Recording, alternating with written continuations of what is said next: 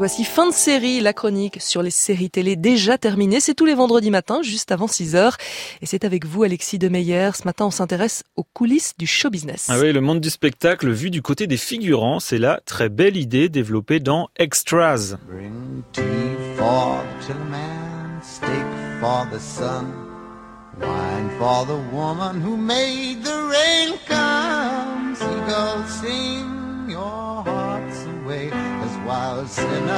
in the children. Andy et Maggie rêvent tous deux de faire carrière au cinéma, mais ces deux quadragénaires mal dans leur peau ne parviennent pas à obtenir mieux que des rôles d'extras, le mot anglais qui signifie figurant. Andy est arrogant, menteur et arriviste. Maggie est son amie et souffre douleur, et elle est elle très naïve et pas suffisamment armée mentalement pour affronter cet univers professionnellement particulièrement concurrentiel. Et puis les deux complices ont pour point commun d'être gaffeurs en voulant montrer qu'ils sont experts et ouverts d'esprit et tolérants. Leur maladresse provoque exactement l'effet inverse. Who is the president of Djibouti?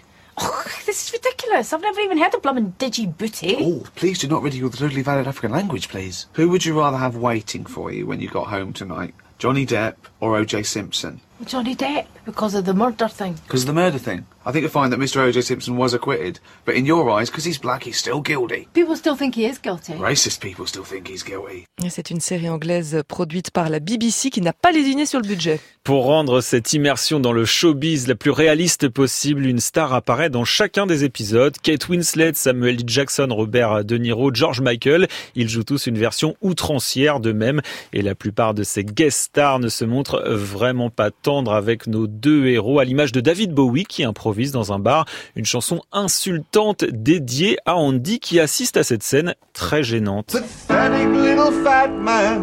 no one's bloody laughing, the clown that no one laughs at, they all just wish he died. He sold his soul for a shot at fame.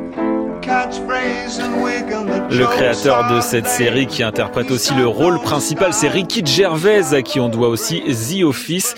Comme à son habitude, ce maître de l'humour british se donne le mauvais rôle, c'est-à-dire celui d'un personnage détestable, ridicule, pathétique. Extras n'est pas une série parfaite, elle est un peu boursouflée. Elle s'apparente parfois à une succession de sketchs. Mais Extra a le grand mérite, Alexis, de se renouveler intelligemment dans la saison 2. Oui, la chance sourit enfin à Andy qui décroche un premier rôle dans une sitcom dont il est également producteur. Il devient un people qui a ses entrées dans tous les restaurants branchés de Londres et qui est invité dans les émissions de variété. Andy devient complètement ingérable et plus égoïste et méprisant que jamais. Mais surtout, il est malheureux d'accéder à la gloire avec une série qu'il déteste. When the Whistle Blows est le prototype de la comédie ringarde, lourdingue, mais qui a pourtant explosé l'audimat. Affublé d'une perruque et d'une paire de lunettes ridicules, Andy est condamné à répéter chaque jour la même réplique qui fait hurler de rire des spectateurs qui semblent robotisés. He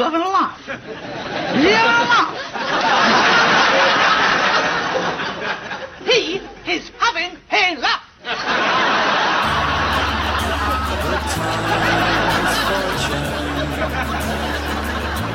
See the look I've had can make a good man turn bad. Ultime belle idée du grand Ricky Gervais, la série s'achève sur la déchéance d'Andy. Après avoir quitté la sitcom qui l'a rendu célèbre, il devient un has-been. Andy accepte de participer à une émission de télé-réalité avec d'anciennes gloires et il pète les plombs. L'interprétation de Gervais alors a atteint des sommets d'émotion. L'intégrale d'Extra est à retrouver en VOD et en coffret DVD. L'intégrale, hein, c'est deux saisons, c'est ça? Deux saisons, 13 épisodes en tout et pour tout. Merci beaucoup Alexis Demeyer c'était la chronique de série.